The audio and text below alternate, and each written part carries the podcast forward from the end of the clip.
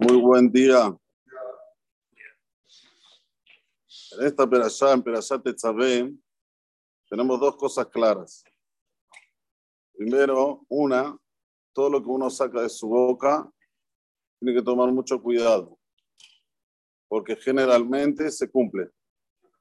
Moshe Rabbeinu le dijo a Boreolam, si perdonas al pueblo de Israel, todo bien, pero si no, Meheni nami sifreja asher katabta. Bórrame, bórrame de tu libro que me escribiste. Pero Tetzaveh no está el nombre Moshe. Del principio hasta el final no lo vamos a ver al nombre de Moshe Rabbenu. ¿Cuál es el motivo? Tú lo dijiste, tú lo recibiste. Muchas veces la persona piensa que él dice cosas y quedan ahí en el aire, pero no es así. Todo lo que uno saca de su boca, la mayoría de las veces, se cumple. Por eso que siempre tiene que tener la boca en bueno, decir cosas buenas, decir palabras de bendición, palabras en la cual le va a traer para él beneficios, y lo aleno no lo contrario. Por ejemplo, no doy un ejemplo ahora. La situación está muy mal, no vendo nada, no se trabaja, así va a ser. Así va a ser. Si la persona dice, la situación está más o menos, va a mandar verajá, va a mandar la parnasá de shefa, así va a ser. Depende de cómo uno lo manifiesta, generalmente eso es lo que pasa después. Miren, hay un, hay un cementerio de Yehudí muy antiguo en un pueblito de Polonia. Había una persona que vio que había muchos Yehudí que se enterraban en cementerios no Yehudí. Entonces él decidió que va a ser un cementerio judío conforme la halajá.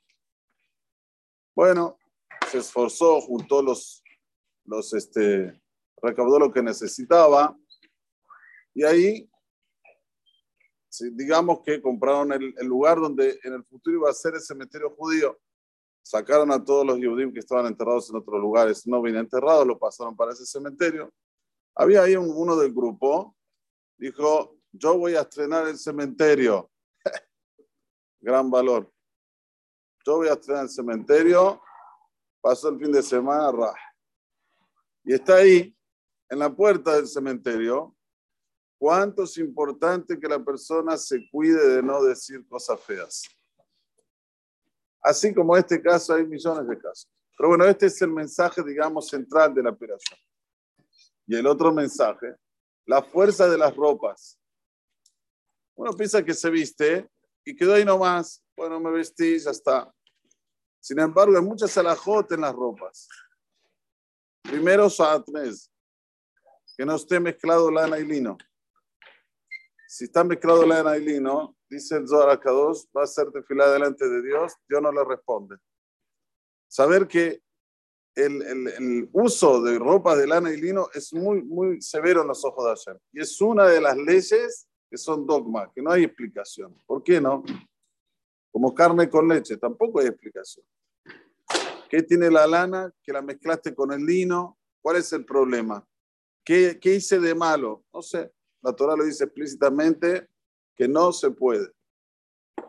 Y las otras alajot que están con relación a la, a la vestimenta, que la vestimenta hace caparar por las cosas que una persona hace de errado. ¿Cómo lo vemos? Lo vemos en las vestimentas que usaban los Kohanim, principalmente el Kohen Gadol.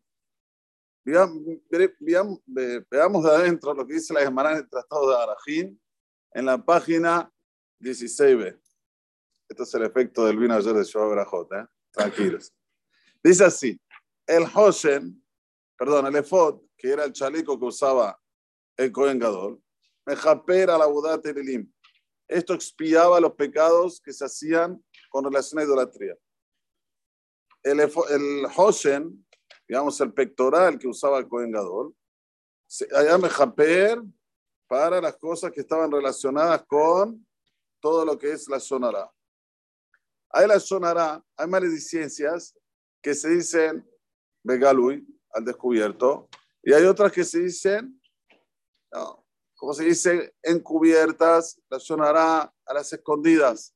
Las que eran al descubierto, el la Solo el, Cohen se ponía al Hoshen y expiaba por los pecados de la zona Ara que se hacían, digamos, a toda voz, lo que se llama hoy chimentos. Chimentos, se va a hablar de una persona, le parsem, que hizo, que no hizo.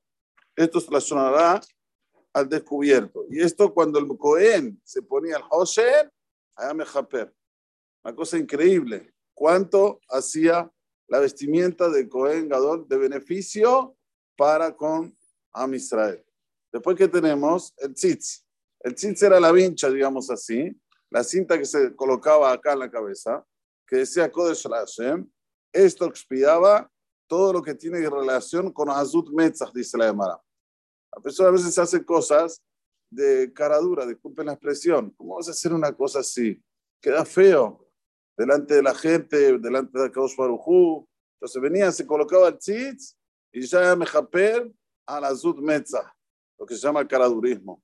Después estaba el ketonet. El ketonet, digamos que era la túnica, esto, allá me japer sobre Shefihud Damim sobre los alenos, todo tipo de asesinato que hubo dentro del pueblo. Ahora, uno piensa que asesinato es agarrar los alenos, un revólver y matar. No, no estamos hablando de ese tipo de gente. Asesinato es cuando una persona lo deja al otro en ridículo. Sí, para la Torah esto se llama asesinato. ¿Por qué? Porque al, al dejarlo al otro en ridículo se le sube la sangre a la cabeza y entra aquí en peligro de vida. Entonces la Torah Mahshiva ya lo considera como Shefihud Damim. Y esto, cuando él se colocaba la túnica, allá me japer.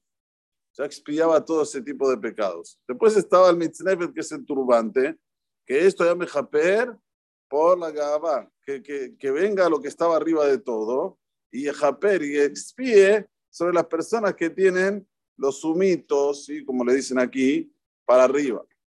¿Ok? Después venía, ¿qué otra ropa tenía? El cinto ese cinto largo, que era bastante largo para que él se lo dé vuelta en todo su cuerpo. Y esto ya me japer por las, los pensamientos que hay en el corazón.